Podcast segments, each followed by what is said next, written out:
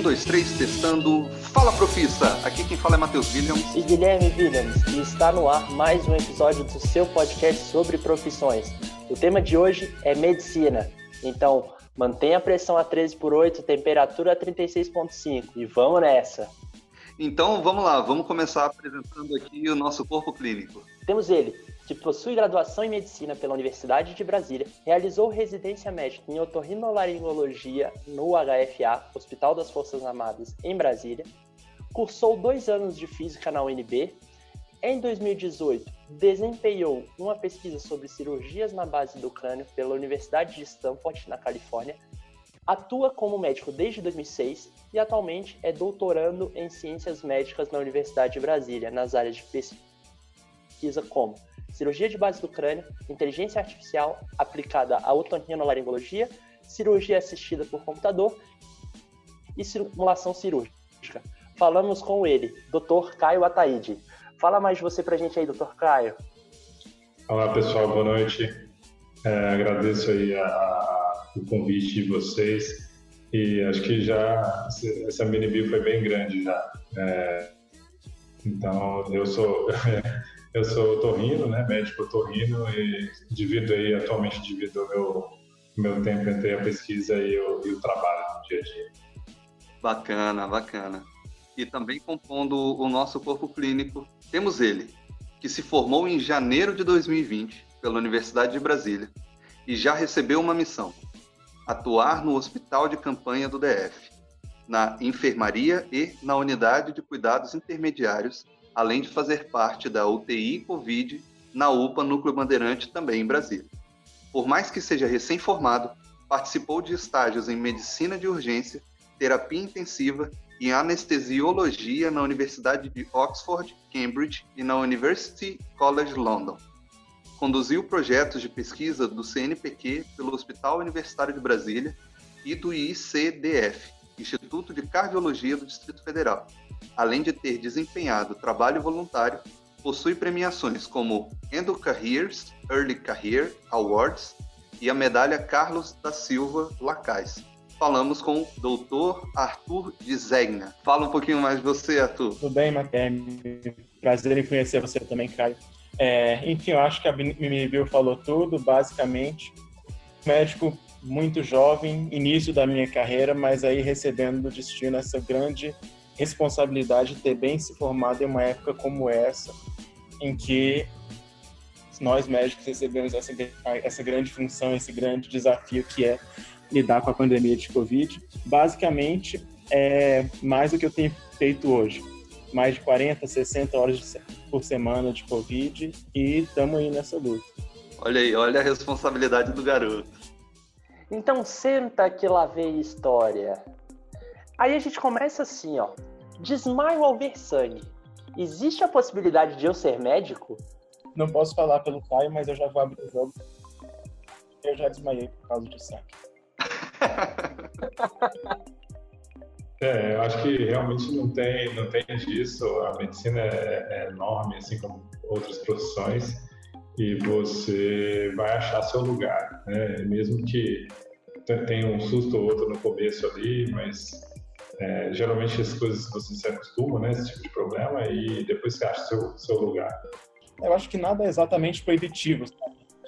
Por exemplo, alguém que já teve medo de altura alguma vez, dizer que nunca pode ser, por exemplo, piloto de avião, eu não acho que seja isso. Vale mais, eu acho que em que intensidade, por que motivo você conseguiu é, se habituar e aí vai muito a força do ato, a força do que aquilo significa para você, para perder os medos, se habituar com certas coisas, porque a pessoa que sai de um curso de medicina de seis anos é uma pessoa muito diferente da pessoa que entra. Então, assim, eu acho que muitas coisas a gente supera. É... No meu caso, eu acho que se colocasse eu como calor de medicina para ver uma grande cirurgia, eu não ia passar bem. Mas, assim, já para o final do curso, eu já estava muito habituado. Não, legal. Mas e aí, talvez um pouquinho do, do que o Arthur comentou, mas todo médico precisa ser frio como o Dr. House? Ah, acho que, na verdade, é, é bem caricatural ali, né? É, Dr. House, obviamente, tem gente que é né, mais, é, mais afetuoso, né? E outras pessoas um pouco menos. Mas eu acho que também com o tempo você vai se acostumando com, com alguns problemas. É, eu acho que isso, na verdade, é até uma, é, um, é uma coisa que a gente tem que ficar atento. Porque é, naturalmente a gente vai acostumando com, com problemas que para algumas pessoas é a primeira vez na vida, né? Para muitas pessoas é a primeira vez na vida. E isso não pode ser uma forma de você, às vezes, é, minimizar né, o sofrimento ali. Tem, tem que ter empatia, né? É porque a gente se acostuma muito a ver certas coisas e às vezes a gente se acostuma a valorizar pouco algumas coisas que para o paciente o mesmo conhecimento que a gente causa muito sofrimento e bastante ansiedade. Eu vejo isso principalmente até mesmo em casos leves de Covid. É, desculpa ficar voltando nessa doença, mas assim, está muito em voga e, por exemplo, é, o Caio prova provavelmente já pegou também aquele paciente que está com um caso leve de Covid, tendo tosse, febre, dores no corpo, mas sem virar aquele caso grave, aquele caso de interna, aquele caso que seja chegar a ameaçar a saúde do doente ao longo prazo. E as pessoas ficam muito ansiosas porque chegam a ver, assim, o tanto que é, se fala disso na televisão, o tanto que é, ele fica preocupado pensando se algo pior vai acontecer com ele. Na maioria das vezes não acontece. E é muito comum de médicos que estão muito acostumados a, a lidar com isso, como eu, por exemplo, a gente é, dá muito pouca atenção ou é, passar assim mais rápido por casos como esse, mesmo que a pessoa esteja mais ansiosa, porque é, estamos em uma situação em que precisamos priorizar coisas mais graves. Muitas vezes os pacientes não entendem isso. Mas assim, falando sobre o Dr. House, eu realmente não vejo como alguém con conseguiria viver uma carreira na medicina é, sendo dessa forma. É realmente só um, um personagem de televisão mesmo, até porque os pacientes cobram isso da gente, a nossa formação ensina a gente a ser, a ser humano, tanto quanto ser científico, tanto quanto ter raciocínio, ensina também a ser humano. Então, é, eu acho que eu nunca vi na minha carreira um médico que assim se equiparasse a um Dr. House em termos de personalidade. Espero também nunca ver. É, mas ele tem, ele tem o, ele tem o negócio dele, né? Digo, ele, ele tem, ele tem que ele entrega alguma coisa, né? Mas, mas ele cobra caro. Ele sabe muito, mas assim, ele tem uma, é, como é que poderia dizer, né? É, é, tipo assim, um, afastamento da pessoa, né? Ele trata ali como um caso de estudo e pronto, né? Mais ou menos isso. Acho que eu já vi muitas pessoas que seriam tão geniais quanto ele em termos de raciocínio clínico e que são muito mais humanas e muito mais, assim, afáveis com o paciente. Pessoas que seria realmente a exceção da exceção, pensando assim médicos que eu conheço. É, querendo ou não, estamos tratando com vidas, né? Com seres humanos. Então. Quando eu descubro qual área que eu vou atuar na medicina? Caio já descobriu. É, talvez, é, acho que é, a gente vai descobrindo, mas acaba que depois de um tempo você vai tentando, né? É, acho que não, não, isso não tem fim, não. Você escolhe um, porque é a hora de escolher, e obviamente, né? Você fica, você fica um pouco é, tem algum limite, né, né, dentro da, por exemplo, no caso da otorrino, tem algum limite, mas dentro de cada especialidade, com certeza, é um outro mundo, né? Que você pode ir para vários campos também. Então, eu acho que o principal é, é você conhecer, né? Você se conhecer, como você funciona, se você é, gosta mais de atender no consultório, se você não gosta muito de atender no consultório, se você gosta é, mais da correria do plantão, se você não gosta, esse tipo de coisa, né? Você vai entendendo, você vai achando ali uma especialidade que que, vamos dizer assim, se adeque melhor ao seu, ao seu jeito de funcionar, que é que você, você não vai se entristecer tanto, ou você vai ter mais alegria naquilo. Por aí. É, eu acho que a maioria dos estudantes de medicina tem uma ideia da área que eles vão seguir em torno do final do quinto, sexto ano de medicina bem no final do curso, que é quando eles já experimentaram tudo e têm até uma noção do que, que eles querem seguir de interesse profissional e estilo de vida também. É, eu, por exemplo, me formei e atualmente estou atuando sem ter área específica, vou fazer isso no futuro. Ainda tem umas duas, três áreas que eu, que eu considero. Então, é, é possível você até protelar isso há um certo tempo, dependendo da forma como você é, pensou na sua carreira. Alguns médicos só se especializam depois de muito mais velhos, então, basicamente, isso vai depender muito da história de vida de cada um e dos planos também. É, isso aí é, é interessante. É, como eu falei, né, tem, tem horas de, de escolher mesmo, né? O Arthur acho que colocou até mais, mais aberto aí a, a, essa questão da escolha, né? Não precisa realmente escolher em determinada hora, mas você vai achando isso, como ele falou, se você prepara a sua carreira de uma forma ou de outra, né? Você vai se adequando ali.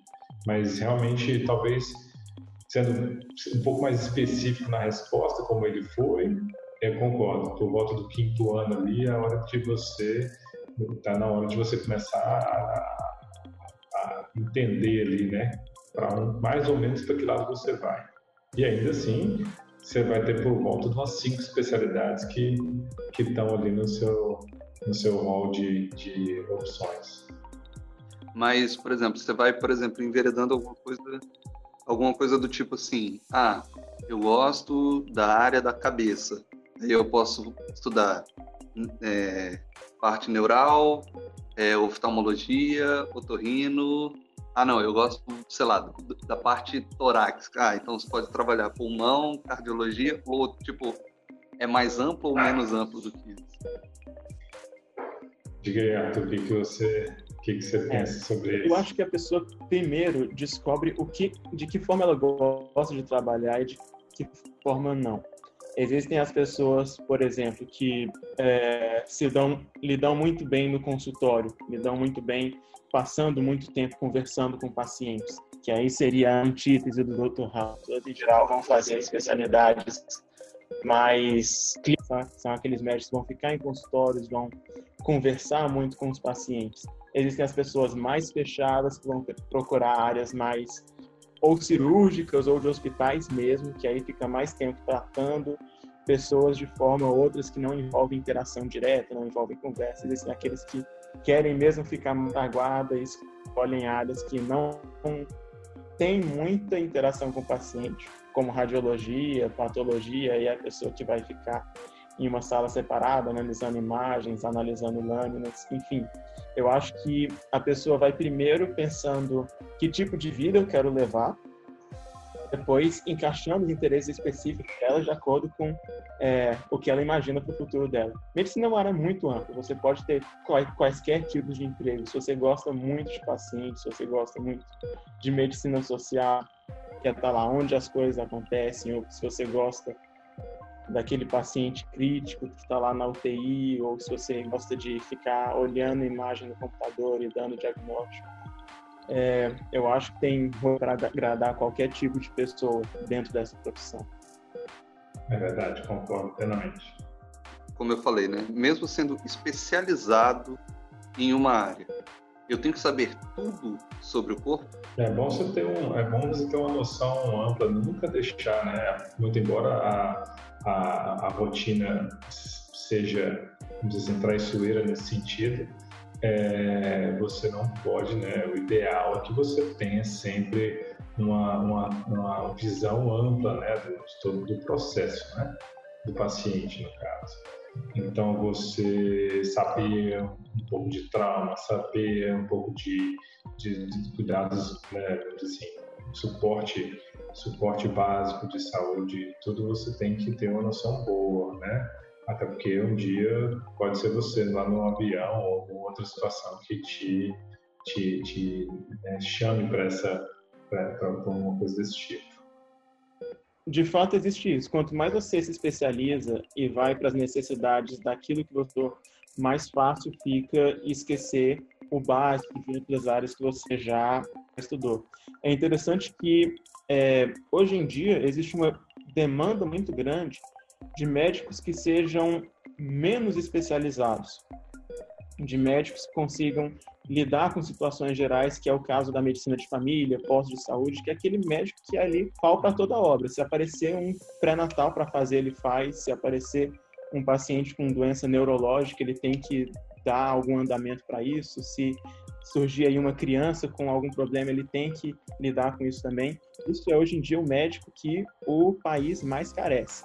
Não está de acordo com o que todos os estudantes de medicina imaginam, é, ou todos os médicos jovens imaginam que eles vão fazer nas carreiras deles, porque muitas pessoas têm mesmo essa vontade de se especializar.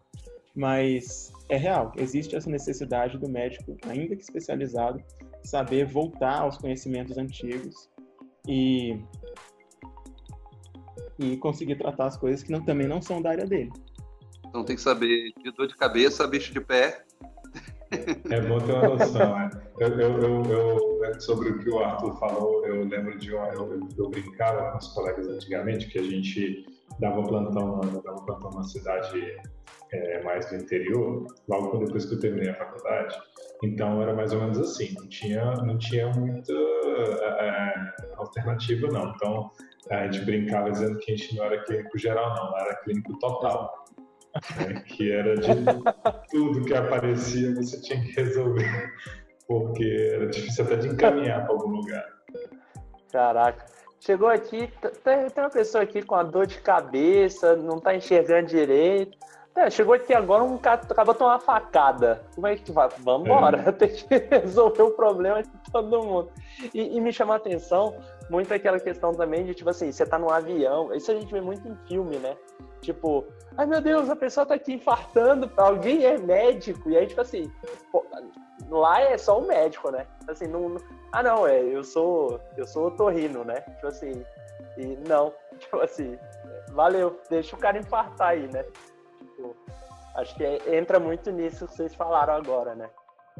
Felizmente, a maioria dos casos é simples, né? Então, não vai precisar ali né, de uma ação, reanimação cardiovascular, mas, né, é, é, uma hora você não tem jeito, uma hora vai. A terceira chamada, a segunda chamada ali da, da, da, do pessoal da, da tripulação, né? Alguém tem que aparecer. Eu acho que o mais importante, é, eu acho que o mais importante é, que todo médico deve saber, independente da especialidade, é lidar com as coisas que você pode fazer uma coisa muito simples e salvar a vida da pessoa.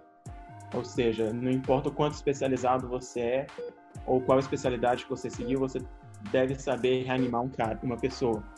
Você deve saber lidar com uma pessoa que o coração parou, por exemplo, como fazer para tentar sustentar essa pessoa até o coração voltar. Isso é o que a gente chama de reanimação ou suporte cardiológico, existem certificações para isso. Ou então, a mesma coisa em crianças, socorros básicos em crianças. É, porque todo o resto, o que não é muito urgente, o que não requer é, esse tipo de intervenção muito extrema, muito na hora, tem possibilidade de você pedir ajuda, tem uma possibilidade de você é, postergar até saber alguém, até ter alguém que saiba. Mas assim, nessas situações muito específicas, é, parada cardíaca, primeiros socorros em crianças, em gatos, ou mesmo trauma que, você, que, o Caio mencionou um tempo atrás, eu acho que essas coisas todo médico deve saber muito bem, independente de qual. É, tipo, é o tipo de coisa assim, eu não posso dizer que eu já tenho ouvido isso, mas há boatos de que é, alguns médicos mesmo nessa situação, o cara, tipo, se omite para não arcar com a responsabilidade de qualquer acontecimento. Sim. É. Não é, pode dizer que eu, eu, eu acho que pode acontecer. Eu acho que pode acontecer. E quando acontece, justamente o médico que trabalha uma situação diferente dessa e não está habituado a prestar esse tipo de socorro. Mas aí eu acho que faz parte de um princípio universal de é, você tem que fazer o que está ao seu alcance para socorrer essa pessoa. E, aliás, assim, eu sou da opinião que não só médicos deviam saber isso, mas que isso devia ser, ser ensinado na escola, devia ser ensinado no trabalho, como socorrer uma pessoa que teve um ataque cardíaco, como socorrer uma pessoa que está engasgada. Porque isso são coisas que, se tiver alguém do seu lado que sabe fazer alguma coisa, pode ser a diferença entre a vida e a morte. É, eu, eu lembrei de um filme agora, As Bem Armadas, que um cara engasga num restaurante E aí, tipo, a mulher pega, né? Ele cai no chão e, tipo, tá engasgado com pão. E aí ela, ah, eu vi na TV como é que faz para resolver esse problema. Eu preciso de um, de uma faca, eu preciso de álcool e preciso de um canudo. E ela, tipo assim, ela vai fazer uma traqueostomia no meio do restaurante, tipo assim, sem saber fazer. Então ela tem que bota dois dedos abaixo, não sei aonde, enfia a faca aqui, bota o canudo. E o cara, tipo assim, ela rasga a garganta do cara e chega um paramédico e fala assim: Você tentou desengasgar ele primeiro? Tipo, ah, você tentou direto enfiar a faca no pescoço dele. Assim, então eu acho que é muito essa questão, né? Tipo assim, cara, pelo menos uma visão mais holística, um pouco mais ampla ali da, daquela situação de pré-atendimento ali rápido, né? Como o Arthur falou aí agora. É. me lembrou muito dessas coisas. Já dá essa sacada, aprende a desengasgar alguém, aprende a perceber os sintomas de alguém que está infartando e o mínimo que você precisa para ajudar, para garantir pelo menos a, a vida de alguém que está do teu lado ali. E evite traqueostomia num restaurante com a faca, né? Eu acho que, só, só um comentário, então, voltando para a questão do que, que precisa, não precisa só, né, não, precisa, não precisa saber tudo, mas uma coisa que você precisa ter é, é você parar, tentar analisar a situação e fazer o que o Arthur falou que, que eu consigo fazer aqui que pelo menos é, vai manter essa pessoa né, nesses cuidados né, simples aqui que eu tenho disponíveis por algum tempo até alguém me ajudar com um suporte é, melhor. Então é a calma de você analisar a situação e tentar né, é, resgatar e, e analisar e resgatar todo aquele conhecimento ali que pode ajudar. Legal. E aí talvez a, nesse, nessa situação principalmente a gente veja um pouco puxando aquele ponto lá atrás, né? Um pouco talvez da frieza, né? Na hora ali, você não pode estar tá com a emoção muito muito alta, porque senão você acaba não puxando, né? Não resgatando essa, esse conceito, esse, essa, esses conteúdos que você aprendeu em algum momento e não ajuda, né? Então, talvez daí comece a gente perceber um pouco dessa questão, né, que o povo fala, ah, o médico é mais frio, ele talvez seja por isso, né, essa parte analista dele, né? Tipo assim, que tem que parar ali e tentar analisar de fora mesmo. É, tentar deixar um pouco de lado ali a emoção, né, que é, obviamente, que às vezes a emoção, a emoção é uma coisa muito importante, com certeza, faz a gente tomar muita decisão. Só que ela não pode atrapalhar né? E, e aí realmente a gente tem que tentar diferenciar, tentar tirar, vamos dizer assim, essa emoção que atrapalha, que é aquele exagero, vamos dizer assim. Não estou não tô dizendo que está errado, mas eu digo que é aquela coisa do que não vai ajudar você a resolver o problema, né? Mas que vai levar para o é desespero, né? Isso, isso. Legal. É, na situação pode ser teu familiar ali, você tem que, tipo, não, peraí, pera, respira, que, que eu preciso fazer? Isso, isso, isso, isso, isso, né? E aí, assim, eu sou uma pessoa que eu fico muito nervosa, eu não lido bem com pressão. Eu consigo ser médico? é muito natural você ter é, emoções muito fortes quando você está diante de algo que você não está habituado a fazer e diante de algo que é, você não sabe como fazer é, aquela história de que é muito difícil ou muito desesperador quando eu não tenho conhecimento para lidar com isso. Ou mesmo quando, mesmo tendo conhecimento, não tenho hábito. É, com certeza, a pressão é uma parte essencial da nossa profissão. Eu já participei de situações intensamente estressantes, o Caio certamente já. Uma das coisas que, em primeiro lugar, ajuda a gente a lidar com isso é o distanciamento.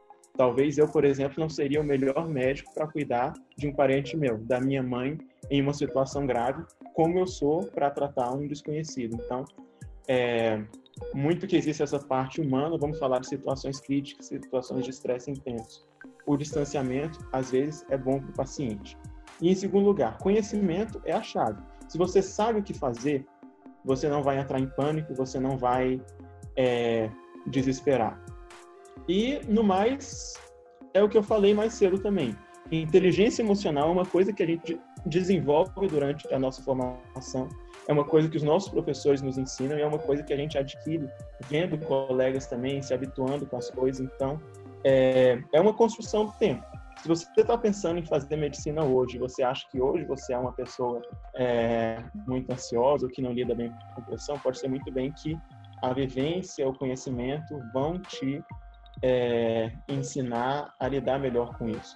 Não seria eu como um calor ou eu quatro anos atrás lidando com as situações que eu lido hoje com muita naturalidade. Com certeza. O tempo, o tempo vai, vai moldando mesmo.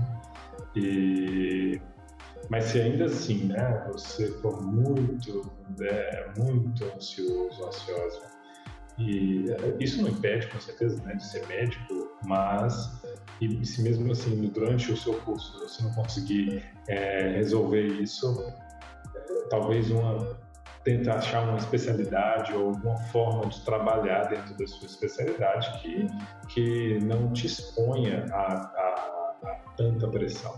Né? Então, no caso, é você saber também cuidar da sua carreira.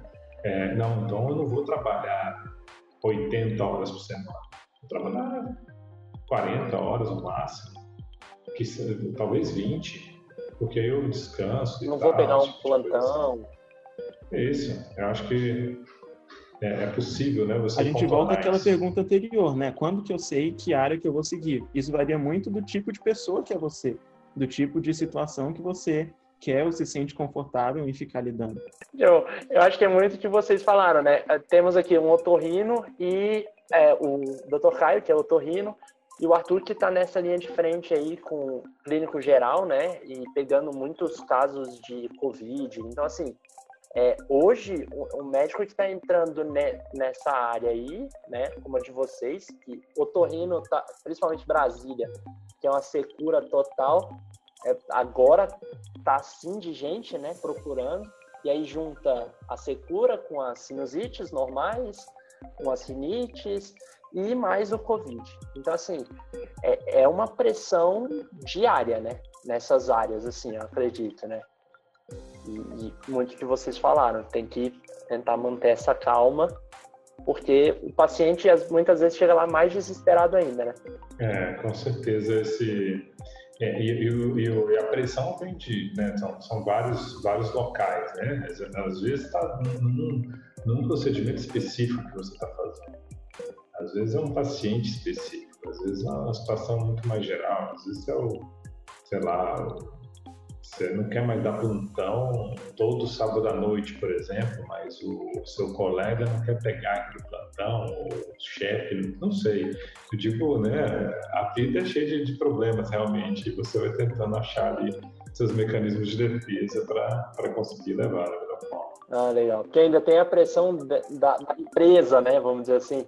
Tipo, da instituição, né? do, da, da rotina do trabalho, porque precisa ter médico todos os dias, né? É. Tipo assim, não dá pra. Ó, eu nunca vou trabalhar domingo. Tipo. É, esquece. Eu acho assim, você, você tem, uma, tem um prazo, né, para quem né, ainda vai entrar na, na, na, medicina, por exemplo, acho que tem que saber né, que a gente tem que cumprir etapas, né?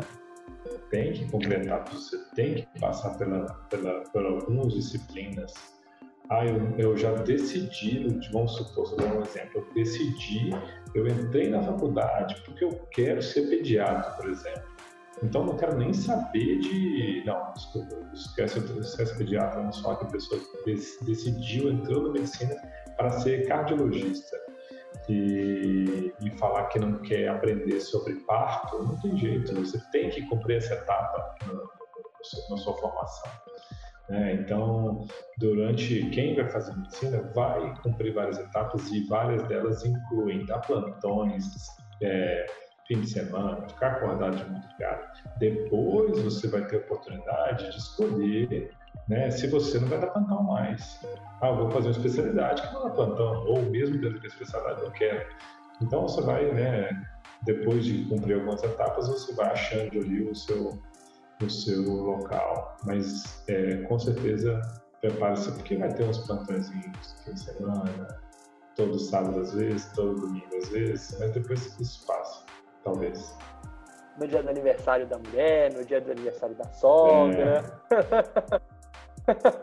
Acho que para encerrar é, é esse um, você pode evitar o estresse até certo ponto, mas é, a dura realidade é que essa é uma profissão com muitas pontes estressoras de fato e que de uma forma ou de outra a pessoa que segue essa profissão vai ter que lidar, aprender a lidar com o estresse.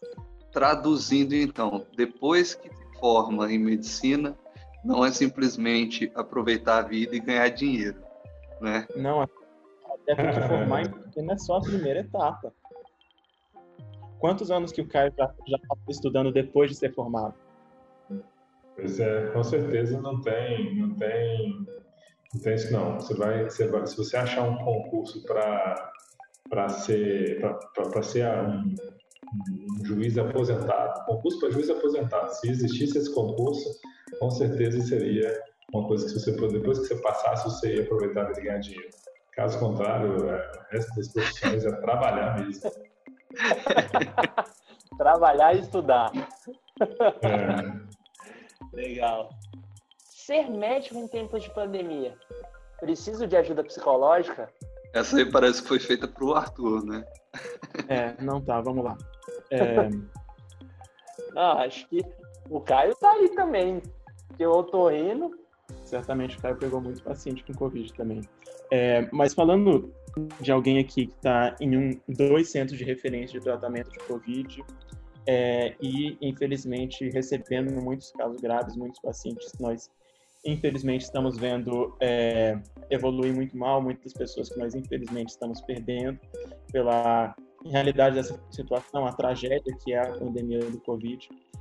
É, nós estamos vendo uma carga de trabalho que é muito fora do habitual para a gente é, eu cheguei a trabalhar mais de 80 horas algumas semanas só em serviços cuidando de Covid, mais de 80 horas apenas de Covid em algumas semanas excepcionais que eu tive.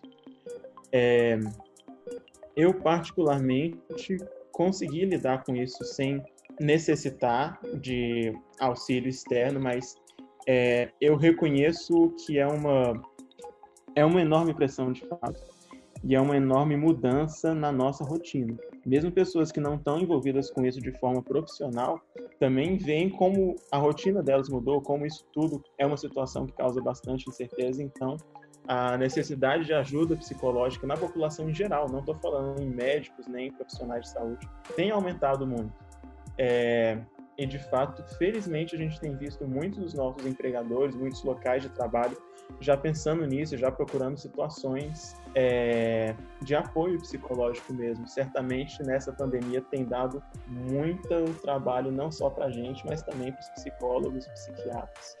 É, com certeza. Felizmente, né, os casos que eu peguei né, são casos leves que aparecem em consultório e que algum apresenta qualquer sintoma de, de, de gravidade, naturalmente eles foram encaminhados para o hospital. Então, a, a, nesse sentido, a minha carga não foi, não foi grande, né? Porque eu não estou ali acompanhando pacientes que eventualmente possam ter ido a óbito, inclusive. Mas como o Arthur falou, é, não é só né, um consultório, né? existe todo um problema ali dessa, dessa pandemia que mexe muito né, com, com todo mundo. Eu acho que o mais importante aí, já como é um, é assunto, né, o, o, podcast não é não é para é, é para profissão, mas de uma forma geral você está, né, você nosso nosso público, vamos dizer assim, é de pessoas que estão é, se programando a vida, né? E eu acho que o importante nesse caso é deixar claro que sempre tem que buscar um equilíbrio né, na sua vida e a família e as pessoas próximas, e você cultivar é, relações saudáveis, né, calmas, é, é, uma coisa muito importante para você conseguir chegar em casa, por exemplo, e você ter um afeto, você ter um, aquele, aquele cuidado que, que vai fazer você ficar, é, ou pelo menos se distanciar daqueles problemas e ter ali um, um, um escape, né? Obviamente, uh, existem várias outras situações em que que a ajuda psicológica é, é, é demandada, né? E eu acho que os profissionais eles vão, vão ajudar nesse sentido também. Com pandemia ou sem pandemia, eu acho que a questão da saúde mental sempre foi um assunto assim quente entre profissionais de saúde e médicos em particular. É, existem estudos é, epidemiológicos entre médicos que mostram que nós somos pessoas muito mais propensas a ter problemas de saúde mental, como depressão, ansiedade, síndromes de esgotamento, que é o que se chama no meio psicológico, psiquiátrico de burnout, ou seja, burnout é basicamente em inglês para esgotamento com, a, a, com uma profissão, com uma tarefa. É, isso é muito comum por conta da carga de responsabilidade que existe no nosso trabalho, por conta das longas jornadas. Então, isso de fato é uma realidade, é um problema que existe na saúde da nossa profissão e isso é algo que a gente precisa, enquanto indivíduos e como classe, saber é, lidar melhor com isso. Como indivíduos, é o que o Caio falou. A gente precisa procurar o equilíbrio na nossa própria vida. A prevenção para uma doença psicológica, a prevenção para estresse, é o lazer, é estar em contato com as pessoas que você gosta, é ter tempo livre, é não se dedicar somente ao trabalho e principalmente ter também uma relação saudável com o seu trabalho, gostar da sua profissão. Não, legal. E, e assim, a gente a gente está gravando esse episódio em setembro, ele também vai ao ar em setembro, e é justamente o mês é, dessa conscientização sobre a vida, né, sobre, sobre essas, essas questões psicológicas, né, que é o Setembro Amarelo. Então tem todo o apoio do, CVV, então também assim é importante. A gente a gente costuma fazer o podcast basado em, em um em uma profissão, mas a gente cada vez mais a gente percebe coisas que são comuns a todas, né? Então, a forma de você ser um profissional, é, o quão é importante você relacionar outros conteúdos à sua própria profissão. Então, como o Arthur falou, ah, você saber onde você quer chegar, como, o que, que você realmente, qual é o seu perfil, isso é importante. E meio que a gente viu um pouquinho disso, tipo, no marketing, na estratégia, como você vai se portar para divulgar o seu trabalho, para você procurar outros, né, é, se, se divulgar e tudo mais. E é, a gente também discutiu em outros episódios, e, e tem alguns mais para frente que com certeza vão vir o assunto, mas essa relação é, da, da, construção de maturidade, é, essa questão emocional, né, de você fazer, fazer um trabalho emocional para que você consiga construir sua carreira e superar desafios, entrar em, em momentos de estresse, mas conseguir sair de forma tranquila desses momentos, porque são momentos, né? Não é, isso não quer dizer que a tua vida vai girar em torno daquilo. Né?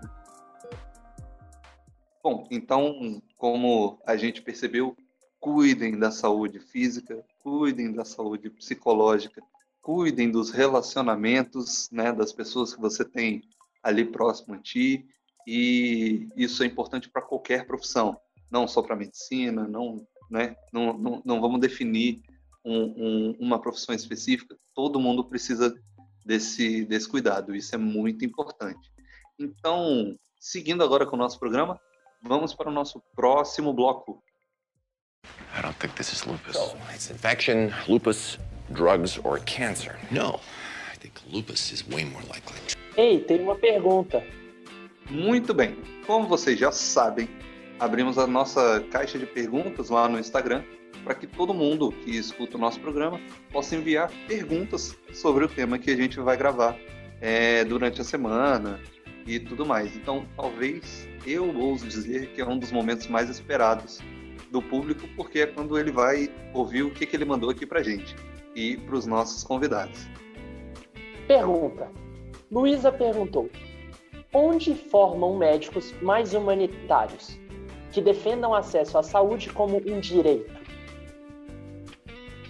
É, vamos lá, em, em, em, termos de experiência de formação, você está falando com dois médicos que eram do mesmo lugar. Eu me formei na UNB, se não me engano, o Caio também, certo? Então, é, vamos lá, nossa formação, esses pontos foram muito bem trabalhados. Assim, eu acho que tanto a humanização quanto é, a defesa do SUS, a defesa do acesso à saúde como direito universal, é, assim, foi um curso que reforçou bastante esses aspectos sociais. Em termos de outras faculdades que eu conheço aqui no, no Distrito Federal, isso também é reforçado em outros lugares, até porque isso faz parte do currículo, é, o, o, currículo nacional de, é, dos cursos de medicina. Isso é até definido pelo MEC, então todo estudante de medicina brasileiro, não, não importa onde ele vai ser formado, ele vai receber uma educação que inclua uma parte humanitária, inclua uma parte de educação em direitos da saúde também. É, já tem já tem um tempinho maior né, que eu tive contato né, com, com a faculdade mesmo de medicina, né, no curso, mas realmente meu curso, na época né, que eu fiz a faculdade, é, a, a, a UNB, né, né, pelo menos a, a, medicina da UNB tinha realmente essa, essa visão é, né, de, de, defender o SUS, realmente, como, como o Arthur falou, tem a questão da parte, inclusive, do currículo, né, mas eu acho que existe também uma, existe também uma, uma forma né, de, de, de do local, né, vamos dizer assim, é uma cultura que é, que, que a universidade, que a faculdade, é, cultiva. Alguns lugares, eu acho que é, as coisas vão mudando, eventualmente um lugar você vai ter mais gente que, que tem um contato muito maior com o SUS, outros lugares que tem um pouco, menor, um pouco menor, então talvez isso gere alguma pequena mudança aí na forma de ver a, a medicina, como, como praticar a medicina. Mas é difícil de responder essa pergunta diretamente, Luísa. É, eu acho que a gente está né, dando uma volta, mas, mas não, não, não tem uma resposta é, concreta para você dizendo aonde vai formar. Eu acho que todos os lugares, como o Arthur falou, todos os lugares é, passam por esse por essa, esse, esse, ritual de informações, né, de, de, de, de, de trabalho, de experiência, mas eventualmente é, um ou outro vai, vai, vai agir diferente. É, mas é, como o Caio falou, e se for para falar bem da UNB, aí é com a gente mesmo. É, é, eu realmente não, não tenho nenhum na, nada a acrescentar, nada a reclamar em relação à formação tanto humanitária quanto em educação à saúde e direitos que eu tive. A UNB realmente foi, foi muito forte nisso, mas como eu falei, acredito que outros lugares certamente também terão suas, suas qualidades nessa área. E, como eu falei, isso faz parte do currículo nacional de escolas de medicina. Em qualquer lugar que você for, você vai receber uma educação humanitária, você vai receber uma educação em, em saúde pública, em SUS também. Pergunta. Para Celso, perguntou: Após a graduação, o médico sai como clínico geral? Essa pergunta é polêmica, porque é uma questão de nomenclatura e isso confunde muitas pessoas. Ok? Basicamente, clínica é uma área de atuação médica e também uma especialidade. Aqueles médicos que tipicamente é, atuam em consultório ou atuam em hospital tratando doenças que não envolvem é, cirurgia, por exemplo, operações ou que não são áreas específicas como a, a obstetrícia, ginecologia, essas coisas mais específicas, mais para um outro lado, digamos assim. Que, em geral, são os médicos que as pessoas são mais habituadas. O cardiologista, o nefrologista, é, o geriatra, o endócrino, são todos clínicos. Ou seja, são médicos que tratam é, desse grupo de doenças que a gente agrupou na clínica médica.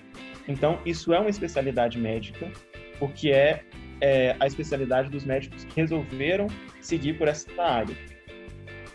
No entanto, existe, existe também o médico que acabou de sair da, da faculdade, como eu, que está habilitado em re resolver pelo menos os casos mais simples de todas essas subespecialidades, que é chamado de clínico geral ou então generalista.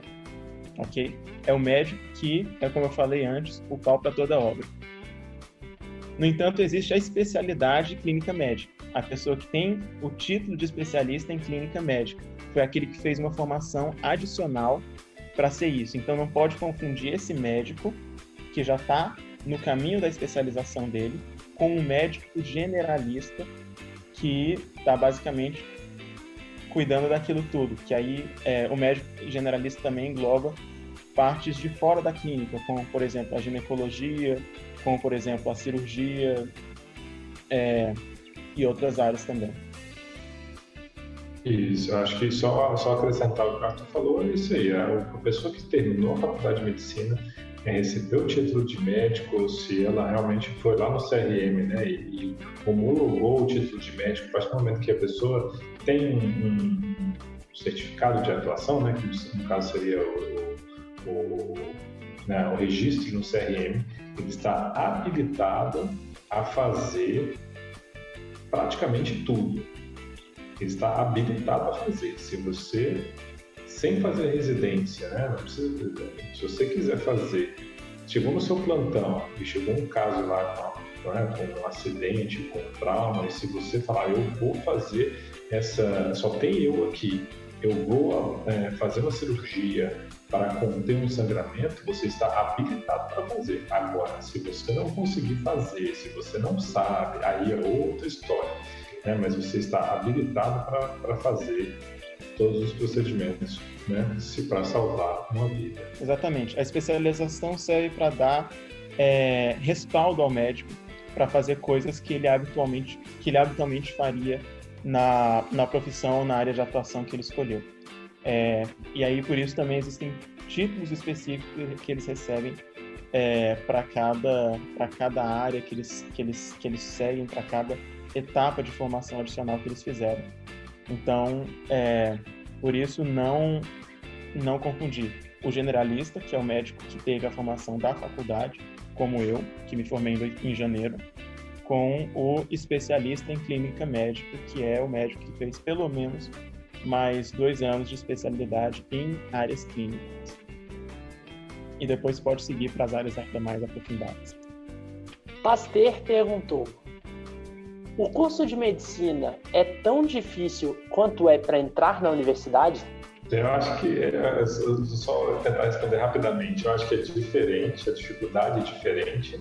Né? A, a, se você for pensar no tanto de tempo que você tem que é, é, estudar aquela disciplina, aquelas disciplinas do ensino médio para fazer uma prova específica, você vai falar, não, isso é difícil passar naquela prova que é o vestibular. Por outro lado, durante a faculdade, você tem seis anos de dedicação, você tem que correr atrás de um monte de coisa diferente e que para você conseguir né, aprender e, e se formar. Então, são dificuldades diferentes, vamos dizer assim. É, certamente é, não dá para subestimar, mesmo com tanto tempo que se passou, o perrengue que foi passar naquele vestibular, mesmo quero lembrar disso ainda, é, pela época dele. É, o que eu posso dizer, imaginando que essa pergunta foi feita por uma pessoa que pretende passar por essas etapas ainda, pretende fazer vestibular, é que, nossa, como a minha vida melhorou depois de eu entrar nesse curso, depois de eu entrar é, no caminho para seguir uma carreira que eu gosto. Pode ter sido tão difícil quanto, pode ter sido mais difícil, mas com certeza foi muito mais prazeroso, foi muito mais é, gratificante do que estudar para uma prova de vestibular. Pergunta. Pedro perguntou: por que você escolheu fazer o curso de medicina? Eu, eu vou responder porque, é, apesar de já ter um tempinho já que eu pensei nisso, mas foi por dois motivos. Um, porque eu gostava, assim, acho que a gente. O, o básico, mais básico que você gosta de resolver problemas. Né? Eu gostava de resolver problemas. Então, então a medicina meio que estava no meio do caminho também desse, desse processo, assim. E outra que eu né, acho que eu gosto de estudar e, e tinha uma ideia de, de, de, de fazer algum pouco de pesquisa também.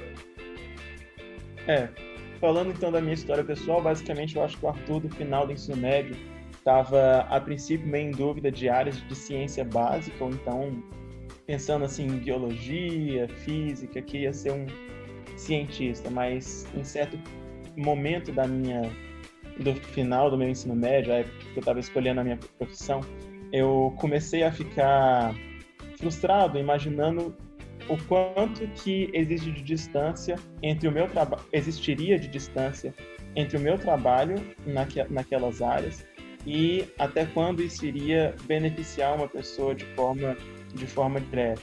Então eu queria um trabalho que tornasse uma linha, uma linha mais direta assim entre a ciência e o benefício que ela causa. Eu acho que não causa essa linha assim tão evidente, curta entre o conhecimento e quanto a medicina. É, basicamente eu queria ver resultados, resultados bem evidentes do meu conhecimento. E isso, graças a Deus, hoje, hoje, hoje em dia eu vejo todo dia. Se eu sei tratar uma coisa, eu vejo depois o paciente melhorando. Isso é incrível, isso é muito bom. Foi para isso que eu escolhi essa profissão. Pergunta: Alexander perguntou: Para fazer medicina, preciso saber muita biologia na escola? Olha, quando eu fiz vestibular, eu precisava, fazer, eu precisava saber matemática. Porque no vestibular, né, a maioria é, assim, claro, né, no vestibular da UNB contava muito, não sei como é que está agora, mas contava muito naquela época, você sair bem em algumas disciplinas, porque tinha um peso diferente. É, mas é, biologia, você, você gostar de biologia, é como, é como o Arthur falou, né? É aquela coisa que você né, gosta muito e acaba que você vai, na verdade, utilizar no seu, seu dia a dia, né? na, na, na translação né, do conhecimento para o tratamento clínico. É, com o tempo de curso, as coisas que você vai lidando vai começar a afastar bastante daquela biologia que você aprende na escola, de como que funciona o DNA, como que é a célula, tudo isso está no básico é, do que a gente aprende no curso, e é certamente aqueles fundamentos sobre o qual você constrói os tijolos do seu conhecimento, mas você raramente pensa muito em biologia básica quando você está trabalhando como médico. É, então, assim, é natural que as coisas se distanciem, mas eu acho que é um pré-requisito razoável para você saber como um medicamento funciona, como uma doença funciona, você precisa saber como que é a célula, como funciona o corpo humano, e aí muita coisa da biologia entra aí também. Pergunta: Fleming perguntou: os médicos são preparados para dar notícias ruins durante o curso? Eu acho que a gente vai, a gente vai vendo, né? Pelo menos eu, particularmente, se eu recebi uma aula, mentira, a gente teve, teve aula de psicologia médica e tem alguma informação sobre isso, tem também na direito. Mas é, a gente tem algumas aulas de psicologia médica, tem coisas desse tipo, e tem durante o nosso, nosso é, dia a dia ali no, no hospital, já né, na parte clínica, a gente também vai acompanhando os profissionais e vai aprendendo ali, né? Existem discussões à beira do leito sobre isso, às vezes depois de ter discutido com o paciente, com certeza a gente tem é, orientações sobre isso. É, existem também é, até mesmo protocolos de como fazer isso é, regras passo a passo de como, como apresentar uma notícia ruim, e isso ajuda muito médicos que, infelizmente, por poder de forças maiores, têm que fazer isso com muita frequência. Como infelizmente tem sido eu ao longo dos últimos dois meses, em que é, eu tive lidando com a carga mais pesada da mortalidade por Covid mesmo. É, existe até um mnemônico que a gente diz, que a gente estuda na faculdade que se chama Spikes, como que você deve seguir para dar uma má notícia e como pre ir preparando é, a pessoa que vai receber essa má notícia para isso ao longo disso. É, certamente a gente já teve que dar, por exemplo, notícia para pessoas que elas tinham doenças que não poderiam ser curadas ou doenças que é, doenças que necessitariam de tratamentos pelo restante da vida, tudo isso. Existem vários níveis de má notícia até é, você ter que é, dar a um familiar, por exemplo, a notícia de que um ente querido dele faleceu em decorrência de uma doença que a gente estava tratando. É, basicamente, tudo se resume a entregar a notícia recebendo, respeitando a percepção da pessoa sobre aquilo, ou seja, evitar termos técnicos, tentar é, simplificar aquilo ao máximo ter muito cuidado com o ambiente que você está dando aquela notícia, porque você tem que deixar a pessoa também expressar suas emoções e, evidentemente, também falar a verdade, que isso é uma coisa que as pessoas esperam bastante dos médicos.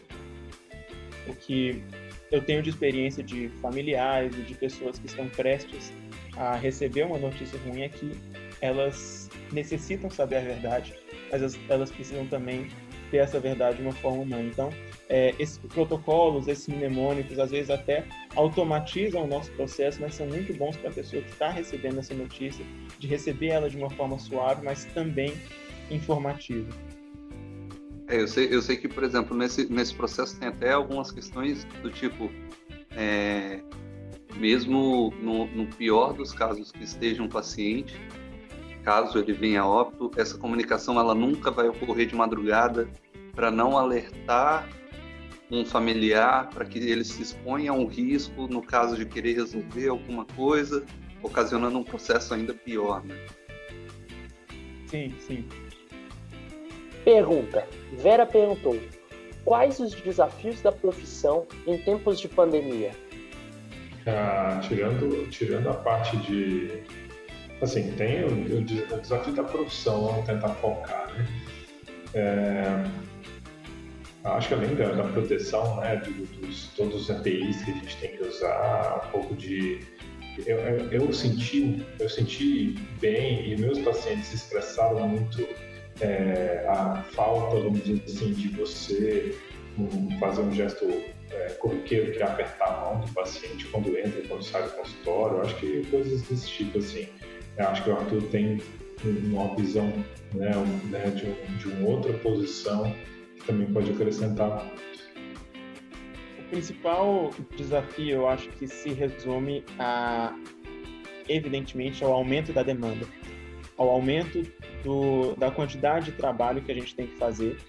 Então, a gente precisa cuidar de muito mais pacientes em menos tempo. Existem muitas coisas que a gente precisa simplificar para dar prioridade àquelas pessoas, aqueles casos que a gente precisa, é, que podem mais se beneficiar com a nossa ajuda. Então, inicialmente, a limitação de pessoa, de pessoas, do seu próprio tempo, de quantidade de coisas que você pode fazer no tempo do seu plantão, no tempo que você está ali para resolver aquilo. E outra coisa que infelizmente isso é maior, isso é maior que a gente, a carência de recursos. É, a falta de leitos de coisas, coisa, a coisa mais tem é a falta de lugar para você colocar aqueles pacientes, medicamentos, a falta de recursos de todos os tipos. Então, é, isso é uma forma, isso é uma forma, todo médico brasileiro já está, infelizmente, acostumado até certo ponto por conta das limitações que existe no nosso sistema de saúde em relação ao que seria ideal para tratar pessoas mesmo em situações de não pandemia. Então, todo médico brasileiro é meio MacGyver, sabe? É meio acostumado a improvisar um jeitinho, a conseguir é, fazer o máximo com pouco. E basicamente a pandemia é a gente maximizar, maximizar isso. O que que eu consigo fazer aqui de milagre com os poucos recursos que eu tenho que é, para beneficiar esse paciente? Pergunta: Roberta perguntou: é obrigatório fazer a residência? Nunca, não, não é obrigatório. Não, não é obrigatório. É, como a gente falou anteriormente, o médico que se formou, terminou os seis anos do curso, ele já é habilitado a fazer tudo que ele tem a capacidade para fazer dentro do cenário que ele está inserido, dentro do ambiente de trabalho dele. É, eu mesmo sou um médico sem residência que estou trabalhando em vários cenários diferentes e, assim, fazendo muita coisa mesmo não tendo a, mesmo não tendo a especialização. Mas, por outro lado, é muito recomendável, porque faz parte do crescimento pessoal é, de vários médicos. É claro que existem outros caminhos, a via acadêmica, outras formas de é, criar um nicho para você, você atuar, mas mesmo para o médico que vai atuar de forma geral, é importante porque diante da complexidade que é a medicina, muitas pessoas sentem que a formação desses seis anos de curso é insuficiente para lidar com muita coisa ainda. Então, é, obrigatório não é, mas na maioria dos casos eu ainda considero muito importante. Pergunta: Paulo perguntou: quais conselhos você daria para pessoas que pretendem fazer medicina? Estudar muito para passar no vestibular primeiro. Não, é assim, eu acho que essa é uma etapa que essa é uma etapa que as pessoas têm que têm que atentar muito. É, pode às vezes ser um pouco frustrante, demora um pouco mais, outros são mais um pouco mais rápidas, mas você antes, você tem que cumprir as etapas. Eu acho que não pode ficar pensando, ah, eu tenho 16, 17, 18, 20, 30. Eu tenho uma colega que começou agora com 38, começou a fazer faculdade de medicina, depois de uma outra carreira que ela estava. Então não importa muita idade, mas assim, você tem, na minha opinião, você tem que cumprir as etapas. Se você quiser fazer medicina, você se prepara para fazer o vestibular de medicina da melhor forma possível. Passou, aí você vai se virar lá dentro e fazer o melhor possível como aluno de medicina, que já é uma outra etapa, né? Eu acho que a primeira, na minha opinião, a primeira etapa é estudar muito e ter o vestibular, de preferência, né? O vestibular você quer passar, mas tem uma formação bem geral. É, antes mesmo de é, fazer um vestibular para medicina, a recomendação que eu faria é a pessoa fazer uma análise é, da motivação dela. Por que, que você escolheu esse caminho para você? É, você sabe que é uma profissão extremamente pesada, que muitas vezes você vai cumprir com cargas horárias muito longas, que você tem uma formação muito longa, que são seis anos de curso intenso, que diferente de outros cursos você não pode, por exemplo, trabalhar enquanto está fazendo um curso de medicina, isso é muito difícil. Que depois desse curso você ainda tem, em muitos casos, outros anos de formação até você se transformar em um profissional completo. Então, tenha ciência de que o caminho é muito longo, de que existem muitas dificuldades no caminho. A gente falou de uma grande delas, que é a o estresse e até mesmo é, a maior suscetibilidade a doenças mentais mesmo, que profissionais da área de saúde, médicos em particular, têm. E é, a grande responsabilidade que é também a profissão. Você está disposto a estar em uma profissão em que a responsabilidade sobre a vida ou sobre a saúde de alguém recai em última análise sobre a qualidade do seu trabalho. Então, a recompensa no final de tudo isso é grande, é sim, eu posso garantir que é. Mas avalie muito bem. É o seu perfil é, lidar com todo esse custo humano, esse custo pessoal, que é se formar em medicina, que é, é seguir essa profissão. Então, eu acho que esse comentário do Arthur foi muito oportuno, realmente. E é, a gente tem que pensar que na medicina, geralmente, os, as pessoas que você encontra, no caso, os pacientes, não vão te dar boa notícia. É ao contrário, né? Você vai viver uma profissão em que você vai receber notícia, você está recebendo aquela notícia ruim que você é, tem uma responsabilidade de tentar ajudar ou aliviar aquele sofrimento. Então, realmente, é, é um, existe uma carga psicológica importante e, e, estando ciente, né, a pessoa estando ciente disso é, é, é interessante já. E mais uma vez recai sobre algo que a gente tem discutido no, no nosso podcast, assim, tem que ter um propósito, né? Tem que ter um, um sentido para quem está fazendo aquilo. Senão, senão muito provavelmente a, a própria carreira vai engolir essa pessoa. É, inclusive a gente fala bastante, né? Em, falamos em outros episódios a questão tem gente que busca concurso, tem gente que busca busca uma saúde financeira, né, lá na frente e que a gente vê muito assim, né? Ah, pô, faz medicina porque é o que dá dinheiro, né? Faz direito porque é o que dá dinheiro. Mas aí vocês puxaram essa questão, né? Não é, não é só isso. Você tem que ter essa consciência de que você vai dedicar um tempo muito grande, que você vai dedicar um pouco do seu pessoal, porque outra pessoa precisa de você, né? Então a pessoa tem que estar é, preparada e, e com uma vontade desse, né? Disso, de ajudar outras pessoas. Então não é só a questão financeira também, né? É, eu vou, eu vou até dar uma. A gente, é, talvez a gente tenha sido um pouco pessimista, então, né? Eu não sei.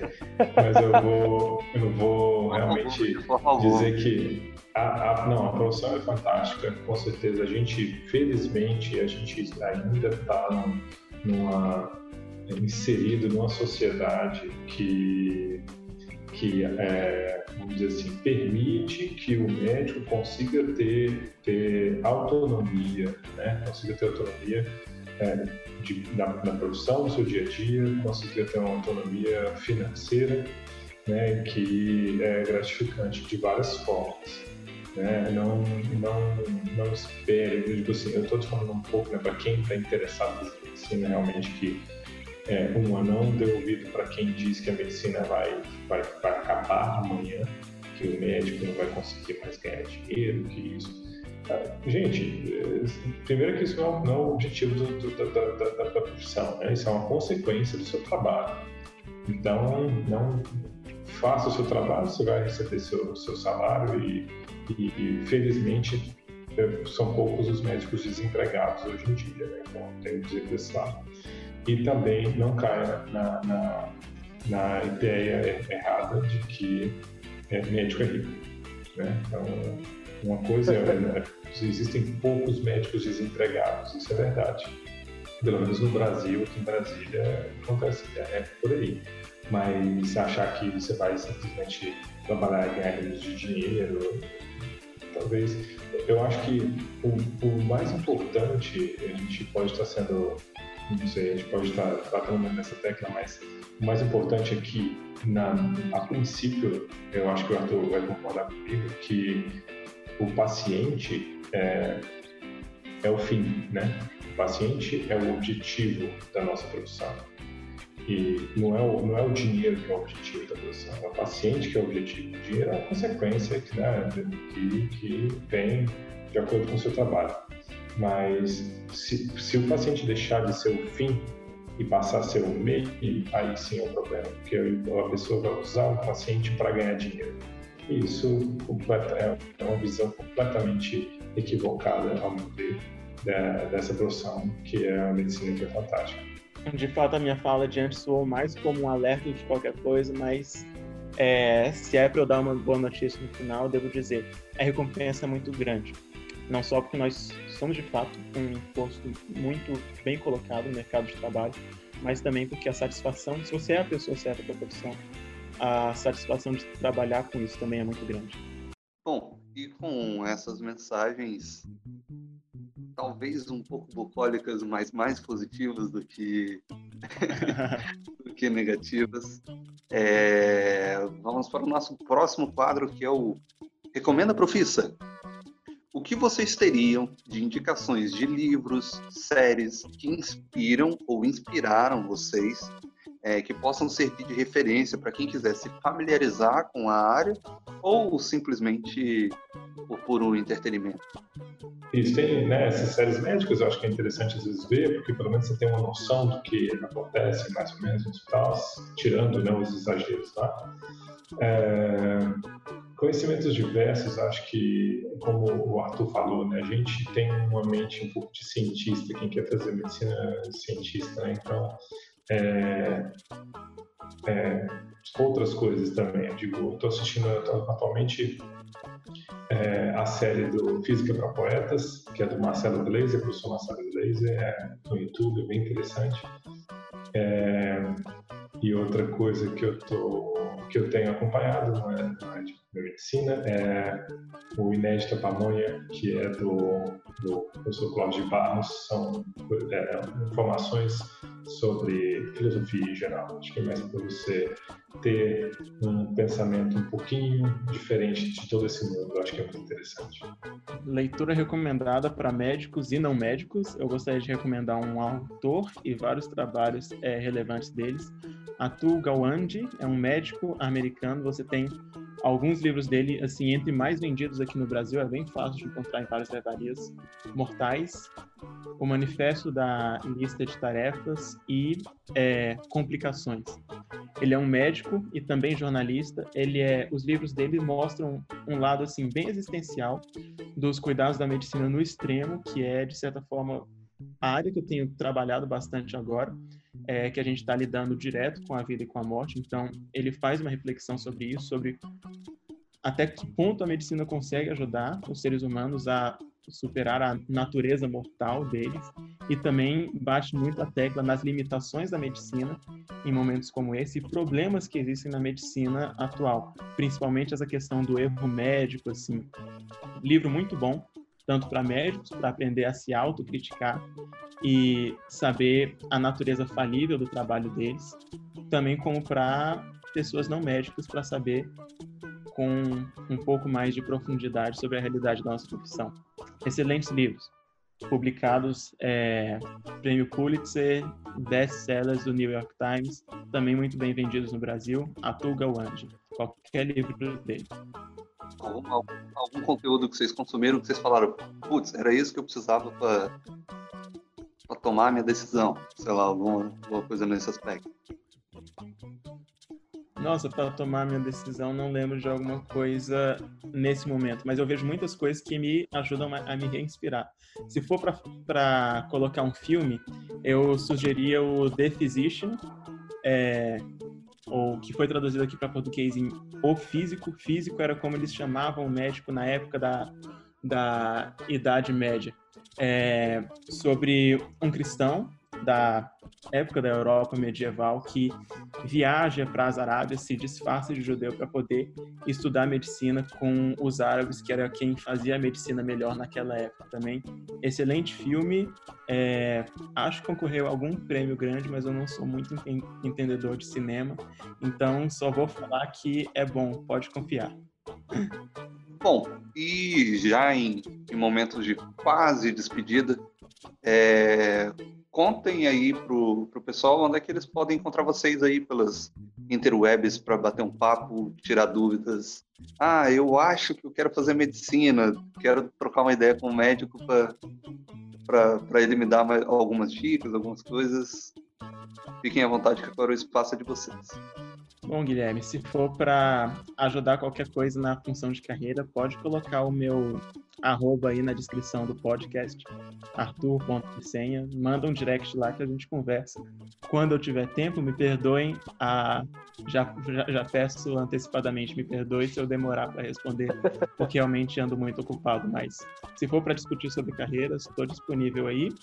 É... Em relação a fazer propaganda do meu trabalho, por, a, por enquanto, vou dizer que eu espero que vocês não tenham que me encontrar, porque realmente eu estou trabalhando em alguns serviços de informação e é, serviços de Covid mesmo. Então, se vocês vierem a, a, a, me encontrar, espero que seja tudo bem, vamos fazer o melhor por vocês, mas. Tomara que por enquanto não.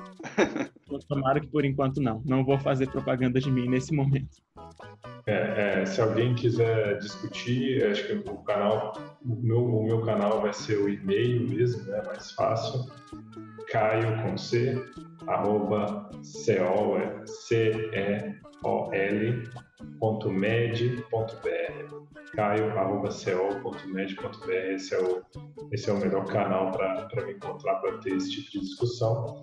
Mas se precisar de, de uma avaliação né, dentro da minha área de otorrinolaringologia, o consultório é, fica ali na. Tem vários, né? Temos na Sul, Taguatinga e e em breve, cada vez mais lugares, a gente espera. É, 3346-4312 co.med.br é, a gente pode ter uma conversa específica sobre o otorrino, mas no, no e-mail também a gente pode discutir um pouco mais. Lembrando que essa recomendação é para Brasília, Distrito Federal, então DDD é 61. Se estiver viajando, tiver uma, uma urgência, qualquer coisa, corre lá. Se for da cidade, já, já sabe qual, qual médico você procurar. Então, galera, para participar conosco dos próximos episódios, é só acompanhar a gente pelo arroba falaprofissa no Instagram e no Twitter, ou pelo e-mail falaprofissa.gmail.com. Manda para a gente sugestão de profissão, suas dúvidas, ou se você é um profissional e quer trocar uma ideia, entre em contato conosco. Se você gostou do nosso conteúdo e quer ajudar a gente a continuar esse projeto, segue a gente no Spotify, no Instagram e no YouTube, mesmo que utilize outro agregador. Corre lá no iTunes também e marca cinco estrelas. Você também ajuda muito a gente.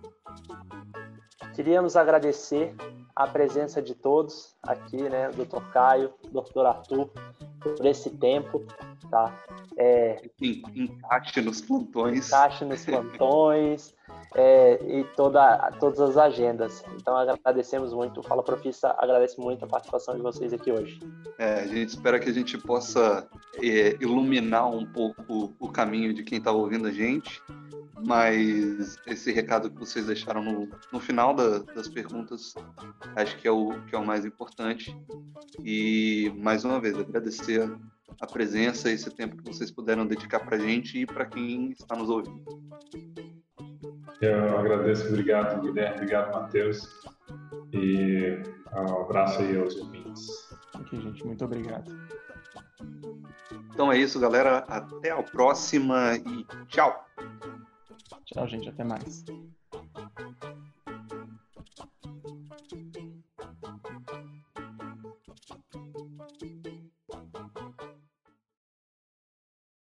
É porque até vocês têm aquele negócio, né? De quando é, vai aprender a punçar uma veia, né? Vocês têm que testar no colega, né? Então tem até essa coisa da, da confiança, tipo assim, não, calma aí, fura direito aqui. Não, mas isso foi verdade. Minha colega sofreu.